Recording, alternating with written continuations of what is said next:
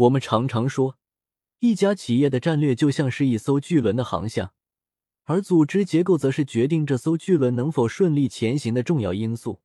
在战略制定和执行的过程中，组织结构的作用至关重要。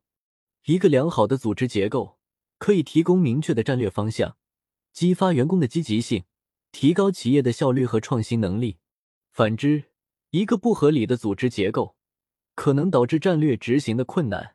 甚至战略的失败，组织结构对战略执行的影响，可以从以下几个方面来理解：一、组织结构与战略一致性。组织结构需要与企业的战略目标相一致。如果组织结构与战略目标相冲突，那么即使战略再好，也可能难以实现。例如，一家以创新为战略目标的企业。如果其组织结构过于僵化、层级过多、决策过程复杂，那么这种组织结构可能会阻碍创新的发生，从而导致战略的失败。二、组织结构与信息流动。组织结构的设计直接影响信息在企业内部的流动。一个有效的组织结构可以确保信息的快速流动，帮助企业快速响应市场变化，实现战略目标。反之，一个不合理的组织结构可能导致信息的阻塞，影响企业的决策和行动。三、组织结构与资源配置。组织结构还影响企业的资源配置。在组织结构中，不同的部门或团队被赋予不同的职责和资源。如果组织结构设计得当，可以实现资源的有效配置，提高企业的效率和效益。反之，如果组织结构设计不合理，可能导致资源的浪费，影响企业的效率和效益。接下来，我将列举三个案例来进一步阐释组织结构对战略执行的重要性。案例一：组织结构与战略一致性。IBM 的转型之路。IBM 是一个世界知名的 IT 公司，其在一九八零年代末期经历了一次重大的组织转型。当时，IBM 面临着严重的竞争压力，其原有的集中式分层的组织结构已经无法适应市场的快速变化。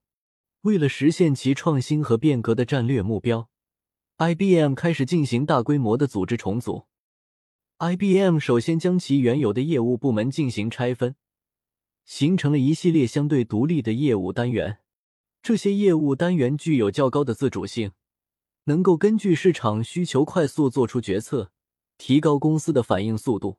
同时，IBM 还强化了横向的协调机制，通过项目团队和跨部门协调会议等方式，加强了不同部门之间的协作和信息共享。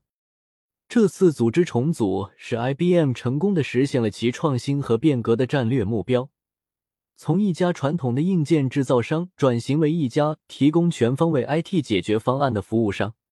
这个案例说明，组织结构需要与企业的战略目标相一致，才能有效的推动战略的实施。案例二：组织结构与信息流动。西南航空的点对点模式。美国西南航空是一家成功的低成本航空公司，其点对点运营模式和扁平的组织结构，使其能够快速响应市场变化，提高运营效率。在传统的航空公司中，通常采用中心和辐射模式，所有的航班都需要经过几个大的转运中心。然而，这种模式使得信息流动变得复杂，反应速度也相对较慢。而西南航空采取的点对点模式，将每个城市视为一个独立的运营点，所有的航班都是直达的，无需经过转运中心。这种模式简化了信息流动。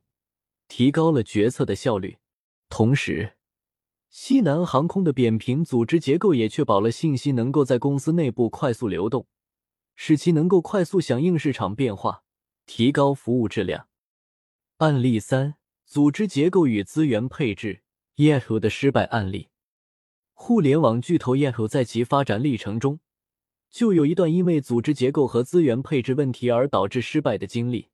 Yahoo 在二零零零年左右开始，就决定将搜索业务外包给 Google。当时的 Yahoo 认为，搜索只是其产品组合中的一项功能，而非核心业务，因此，他将搜索业务的资源分配给了其他被认为更重要的业务。然而，随着互联网的发展，搜索逐渐成为互联网用户最频繁使用的功能之一。Yahoo 的这个决策开始显现出问题。虽然 Yahoo 后来试图通过内部开发和收购来重建其搜索业务，但已经失去了先发优势。无法赶超 Google。与此同时，由于资源配置的失误，Yahoo 在社交媒体、移动互联网等新兴领域也未能取得突破。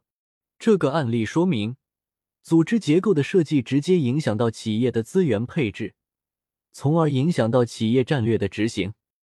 那么，如何设计一个与战略相符的组织结构呢？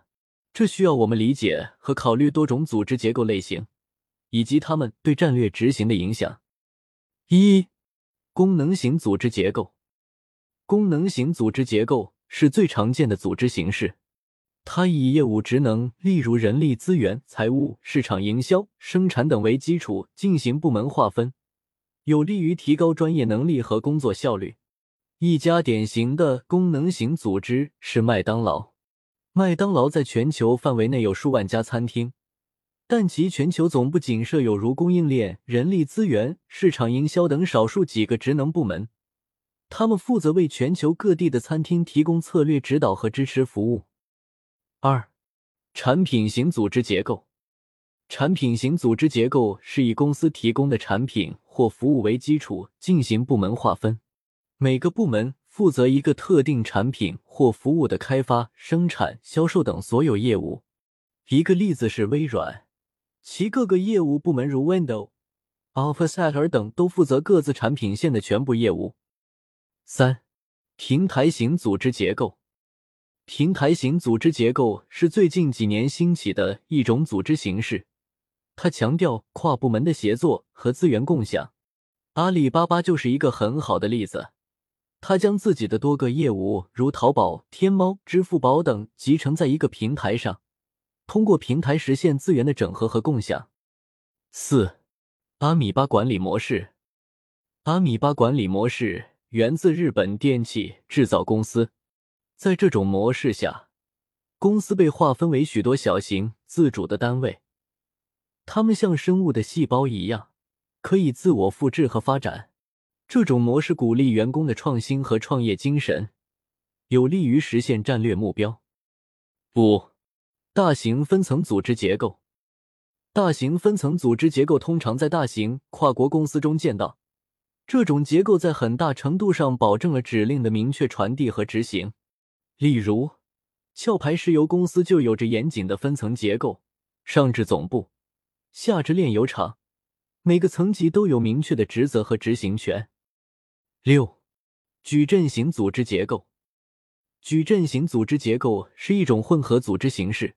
它结合了功能型和产品型两种结构的优点，在这种结构下，员工既隶属于一个功能部门，也隶属于一个项目团队。飞利浦公司就是一个例子，它的每个业务部门都有自己的产品线，同时也要向公司的职能部门负责。七，网络型组织结构。网络型组织结构是一种灵活的基于互联网的组织形式。在这种组织结构下，公司可以快速的整合内外部资源，以适应市场变化。例如，华为就是一个网络型组织的例子。它通过与全球各地的合作伙伴建立网络，实现了资源的快速整合和利用。八、全球团队型组织结构。全球团队型组织结构是一种新型的组织形式，它强调全球范围内的团队协作。例如，谷歌就采用了全球团队的模式，它的工程师们分布在全球各地，通过互联网协作，共同开发产品。这种模式有效的利用了全球范围内的知识和技能，有利于实现公司的战略目标。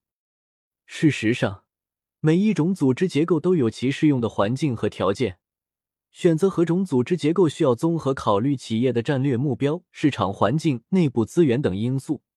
确保组织结构与战略目标的一致性，以提高战略执行的效率和效果。